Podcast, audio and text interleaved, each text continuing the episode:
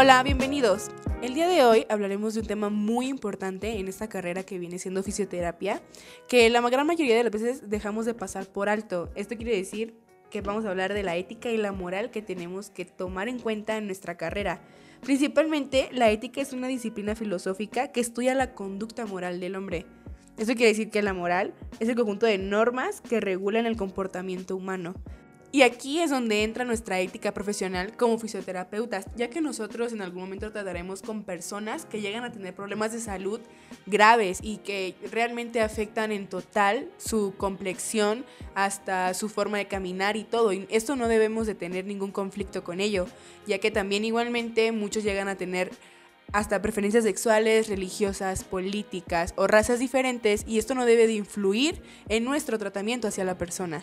Es por eso que la ética profesional, la moral y estos dos en conjunto ayudan a que nuestra carrera sea más humana y que nuestra interacción con el paciente sea más fluida sin importancia de ninguno de estos aspectos anteriores, ya que no debe de influir en nuestro tratamiento.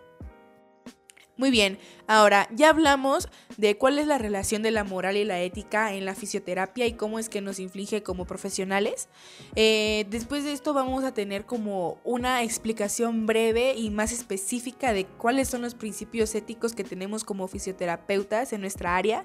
Eh, principalmente tenemos el principio ético número uno, que es los fisioterapeutas deben respetar los derechos y la dignidad de los pacientes. Esto quiere decir que cuando un paciente llega a tu consultorio debes de tratarlo bien, con igualdad, con respeto y darle un tratamiento y una información adecuada conforme a lo que él esté eh, pasando por ese momento.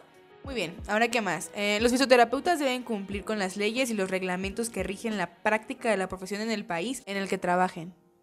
Tomando en cuenta que no en todos los países tienen las mismas normas y leyes como en México para el tratamiento de un paciente.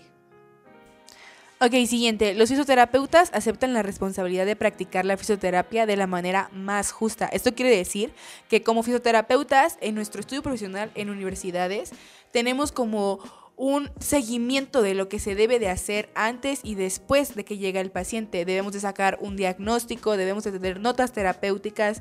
Esto inflige este principio. Al igual que debemos de ir de la mano con los médicos, ya que si éste hace una especificación sobre el tratamiento que se debe conllevar con el paciente y nosotros creemos que no es el correcto, se debe de dialogar con el médico. Muy bien, los fisioterapeutas proporcionarán un servicio honesto, profesional, competente y responsable ayudando más que nada al paciente a que se sienta seguro con lo que se está haciendo y que todo esto atribuya a que no está perdiendo su tiempo.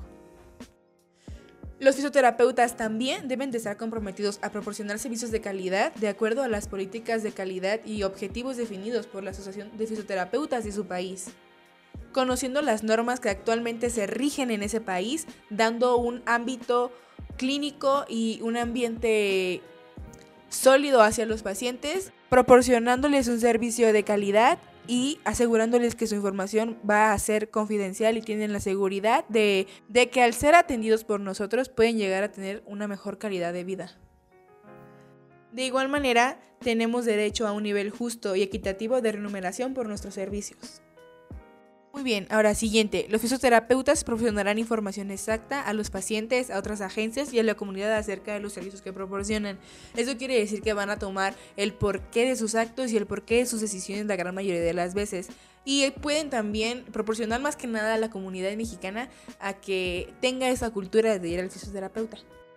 Eso tiene que ver también con el tema de los oficios al respecto y con relación a esto, que vienen siendo los hueseros y los masajistas, que no la gran mayoría de las veces te aseguran una o te proporcionan más que nada una garantía verdadera de su tratamiento, ya que no tienen en sí una profesión o un estudio el cual aflinja lo que están tratando.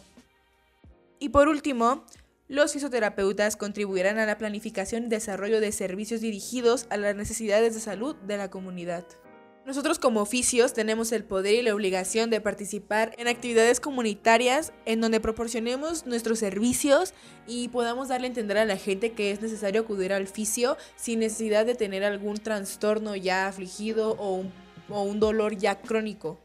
Y estos son los principios éticos más generales que cada institución fisioterapéutica debe aplicar hacia sus estudiantes, ya que ellos deben de saber cómo es que deben de tratar a las personas y cómo es lo que ellos merecen y deben de aportar hacia la sociedad de igual manera, ya que aquí en México la gran mayoría de las veces las personas no tienen esa gran cultura. Como ya lo mencioné anteriormente, debemos de enseñarle a las personas cómo es que deben atenderse sin necesidad de ya haber sufrido demasiado. Y bueno, eso es todo por el programa del día de hoy. Espero les haya servido y les haya hecho de una gran ayuda y de igual manera lo tomen en cuenta para futuros proyectos que llegan a tener y que sepan que esto puede ayudarles mucho a ustedes como tanto a su comunidad mexicana para que tengan una gran cultura de ir al fisio, así de igualmente ayudar con nuestra profesión a hacerla un poco más humana. Que pasen linda noche, nos vemos luego.